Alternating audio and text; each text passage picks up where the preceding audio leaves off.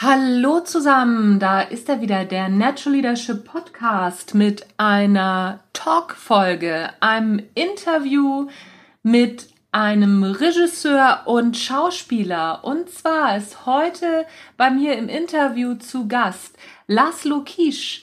Laszlo Kisch war acht Jahre lang Kommissar von Burg in der Tatortreihe der ARD. Außerdem habt ihr ihn vielleicht schon gesehen in Dune, der Wüstenplanet oder Salt on Your Skin. Er hat mit Stars wie William Hurt, Roy Schneider, Mario Adolf gearbeitet. Da kommen noch einige andere dazu. Also es lohnt sich auf jeden Fall in diese Folge reinzuhören, denn Laszlo ist nicht nur Regisseur, sondern auch Coach.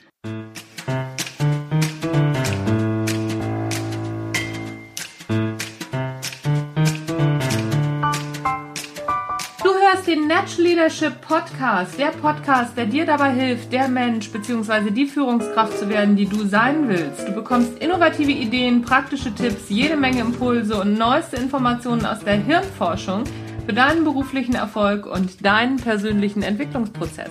Mein Name ist Anja Niekerken und ich freue mich, dass du dabei bist.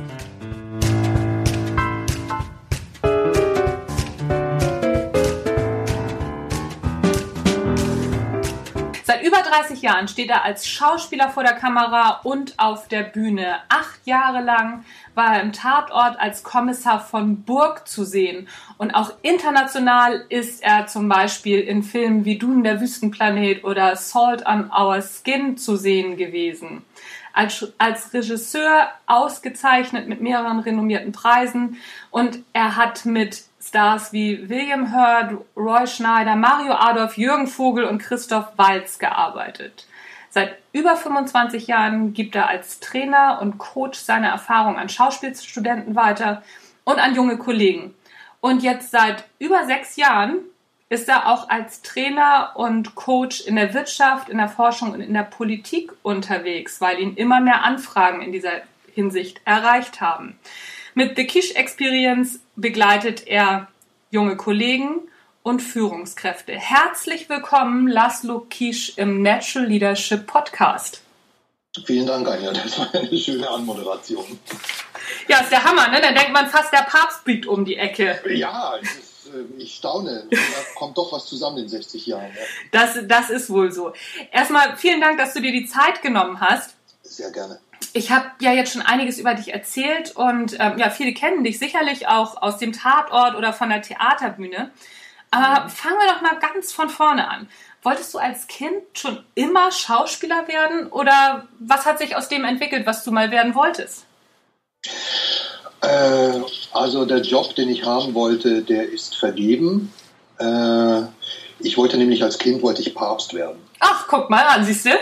Ja, die, ähm, die Konklave hat sich dann irgendwie anders entschieden. Mhm. Die haben dann sich eher für Pius VI. entschieden, aber ähm, naja. Leben und leben lassen. Trotzdem leben und leben lassen, ja. Und äh, es war mir einfach äh, wichtig, ich, ich hatte damals eine sehr religiöse Erziehung, hatte ähm, große Angst vor der Hölle mhm. ja, und wusste aber mit Sicherheit, dass man als Heiliger nicht in die Hölle kommt. Das, ah, okay. ist, das, das ist das Einzige, was sicher ist. Und das andere, was auch noch halbwegs sicher ist, dass irgendwann mal jeder Papst zum Heiligen erhoben wird.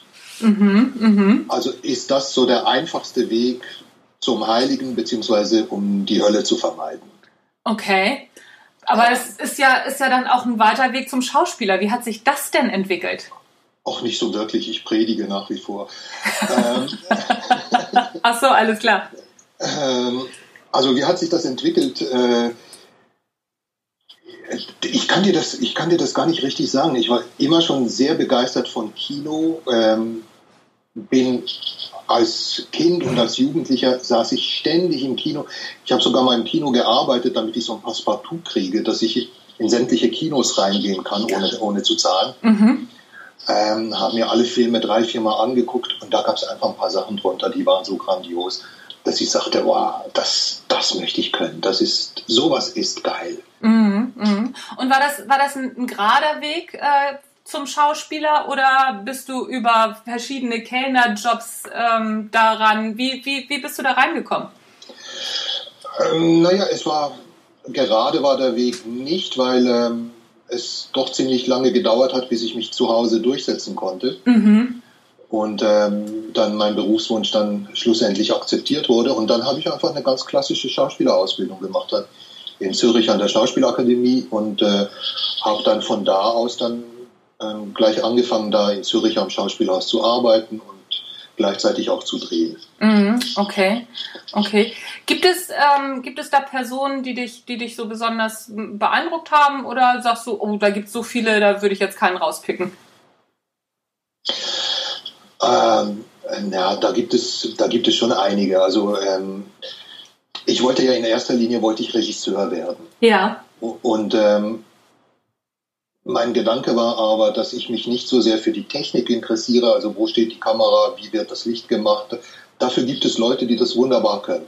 Die Arbeit des Regisseurs ist die Zusammenarbeit mit dem Schauspieler. Mhm. Und mein Gedanke war, wenn ich mit denen reden will, dann muss ich wissen, worüber ich rede. Also ich muss zuerst Schauspieler werden. Ah, okay. Und so bin ich Schauspieler geworden, hatte damit dann verhältnismäßig schnell ähm, schönen Erfolg und äh, habe dann da dadurch ein bisschen, ähm, wie soll ich sagen, mich korrumpieren lassen und bin der Regie dann ähm, erst Jahre später gefolgt. Ja. Ähm, als, und Beispiele, ja. Beispiele gab es da natürlich äh, in der Regie, also äh, ganz, ganz große Regisseure, die heute, glaube ich, keine Sau mehr kennt, Sidney Lumet oder, oder äh, Mike Nichols, die wunderbare Filme gemacht haben, die Schauspieler geführt haben, dass es wirklich ein Traum war, die wirklich zu Bestleistungen angetrieben haben. Ja. Und, ähm, und das war das, das wollte ich auch. Das ja. wollte ich auch. Ich wollte auch Geschichten erzählen und ich wollte Verständnis für Verhaltensweisen von Menschen ähm, äh, schaffen. Ja, da schließt sich meine nächste Frage super an. Ähm, als ja, Schauspieler und auch als Regisseur, glaubst du, dass am Theater und am Filmset anders geführt wird als, Unterne als in Unternehmen? Und wenn ja, wo sind die Unterschiede?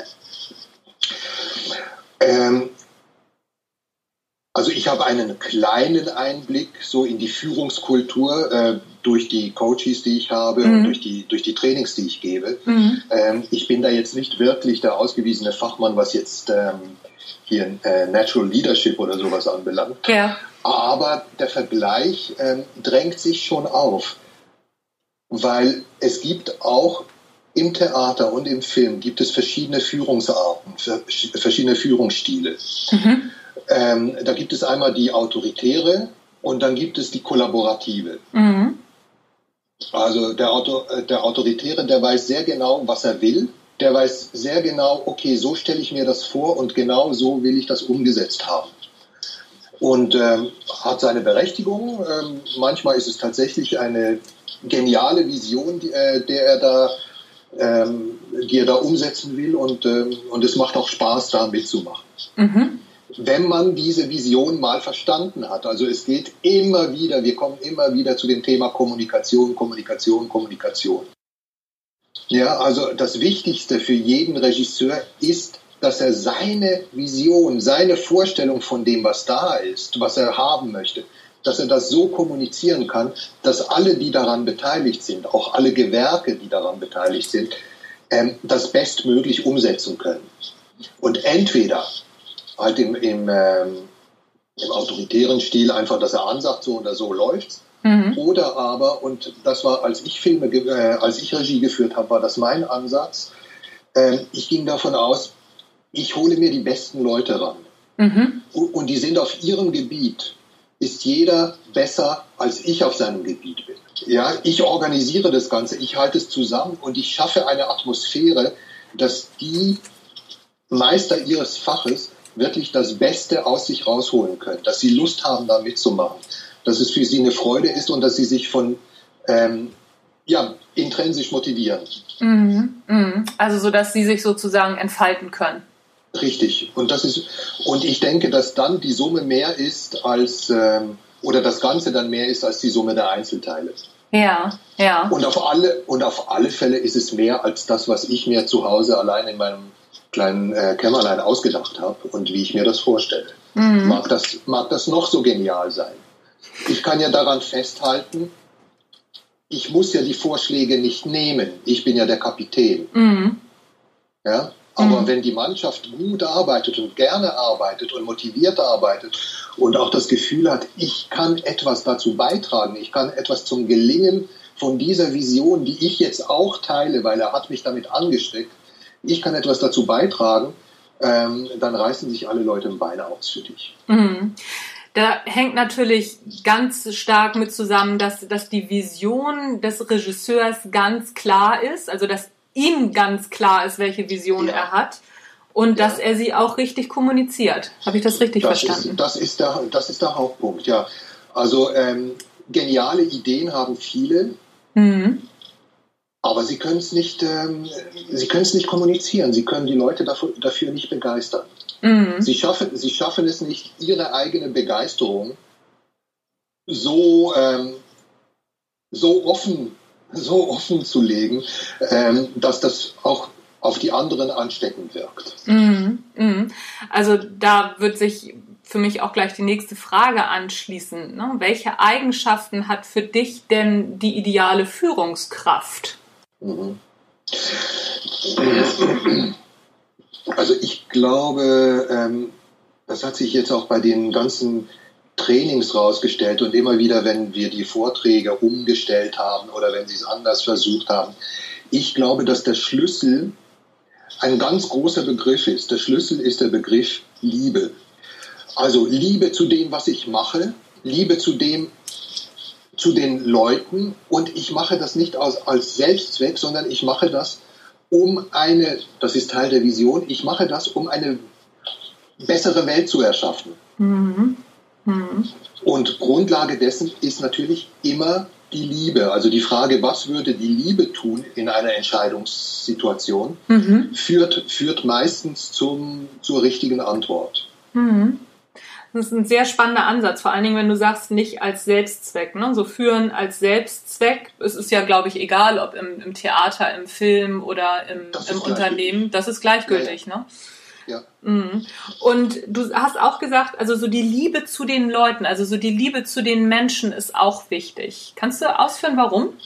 Ja, ähm, das, das hat was zu tun mit der Vision. Also ich kann Leute nur dann begeistern, wenn ich etwas, äh, wenn sie merken, dass ihnen jemand etwas Gutes will. Mhm. Ja? Ähm, und das kommt immer nur aus einer Haltung ähm, der Liebe ist vielleicht in, im, im Deutschen ein großes Wort ähm, der Zugewandtheit. Ja, also Liebe wird dann in, im Deutschen dann gerne schnell verkitscht oder, Mhm. oder romantisiert. Mhm. Äh, im, Im Englischen ist das, ähm, ähm, da gibt es, ich weiß nicht, ob, äh, ob du das schon mal gehört hast, das ist in der Kommunikation vor allem, wie werden äh, Vorträge aufgebaut, ähm, nach welchen Kriterien oder nach welchem, Mhm. ähm, nach welcher emotionalen Grundlage. Mhm. Und das Akronym dafür ist HAIL, Mhm. H-A-I-L. Mhm. H für Honesty, also Mhm. du bist ehrlich, du bist aufrichtig, du sagst, was Sache ist. Mhm. Dann Authenticity, Mhm. du bist authentisch. Es Mhm. hat was mit dir zu tun. Es ist nicht irgendwie, weil jetzt die Firma das verlangt oder du findest darin für dich auch die Erfüllung. Du Mhm. findest für dich einen Ansatz, wo du sagen kannst, ah, das ist gut, das ist, äh, das ist, das ist ein wichtiger Punkt. Den will ich durchsetzen. Auch wenn ich mit dem Ganzen vielleicht nicht so, würde ich vielleicht anders machen oder was auch immer. Mhm. Also, es ist auch nicht so, dass ich nur dann arbeiten kann, wenn ich total verliebt bin. Mhm. Ja? Ähm, Ich kann dazu vielleicht eine, eine, eine Übung aus der, Schauspiel, aus der Schauspielausbildung Ja, gern. äh, kann ich dazu vielleicht äh, äh, benennen. Und das ist, du sitzt in zwei Reihen gegenüber, so wie Speed Dating. Ja? Mhm. Und bewegst dich immer einen Partner weiter. Und du hast zwei Minuten Zeit, um dich zu verlieben. Ja? Die Aufgabe ist, du verliebst dich jetzt in dein Gegenüber. Okay. Das kommt in der Schauspielerei schon öfter mal vor. Ja? Ähm, Liebe ist ja ein großes Thema. Ja. Und wie, wie machst du das, wenn du den Partner überhaupt nicht ausstehen kannst? Wenn, wenn da jemand ist, wo du sagst, ach du Scheiße, nicht mit der Kneifzange. Mhm. Ja? Ähm, und du findest in jedem Menschen, findest du irgendetwas, was dir gefällt. Mhm. Und wenn es nur der Schwung der Augenbrauen ist oder keine Art, die Art, äh, keine Ahnung, die Art zu atmen oder was auch immer. Mhm. Ja? Mhm. Und das nimmt, du fokussierst dich auf diesen kleinen Ausschnitt mhm. und den machst du für dich ganz, ganz, ganz groß und ganz wichtig. Mhm. Und es funktioniert. Es funktioniert. Ich habe mich an dem Tag 20 Mal verliebt. Das war eine Erfahrung, ja. Wir waren bei dem, ähm, bei dem Hail sind wir noch stehen geblieben. Ne? So, was, was ist denn das ja. I? Ähm, Integri äh, Integrity. Ja, also selbstverständlich bist du integer und, und aufrichtig, ganz klar. Und das L ist Love. Ja, okay. Ja, und jedes Mal, wenn ich das in den Kursen erwähne oder in, den, in den Workshops, mhm. dann wird bei Love ähm, gibt es ein unruhiges ähm, Stühlerücken. Mhm, das glaube ich. Ja, wo, äh, Moment, äh, wie jetzt? Äh, und deswegen schwäche ich das dann da oft ab, dass, oder nehme nehm ein anderes Wording, dass ich sage, nee, äh, nenn's mal Zuneigung. Mhm. Ja? Mhm. Also, dass du auch generell von deiner Haltung her eher, eher ähm, people-oriented bist mhm. als task-oriented. Mhm. Mhm. Frage, welche Haltung hat für dich die ideale Führungskraft? Das wäre dann ja im Prinzip diese Hail-Haltung, oder? Ja, und ähm, ja, ja, wobei die müssen natürlich auch ähm, gewinnorientiert sein, ja, äh, hm. Führungskräfte. Das hm. ja, äh, weil macht ja keinen Sinn, äh, alle zu lieben und pleite zu gehen. Also du bist schon erge auch ergebnisorientiert. Mhm. Das heißt, du kennst, du kennst deine Firma, du kennst die Bedürfnisse, du weißt, wie es, ähm, was jetzt die Firma erfordert, wie du das umsetzt. Mhm. Das ist, das ist vielmehr die Frage.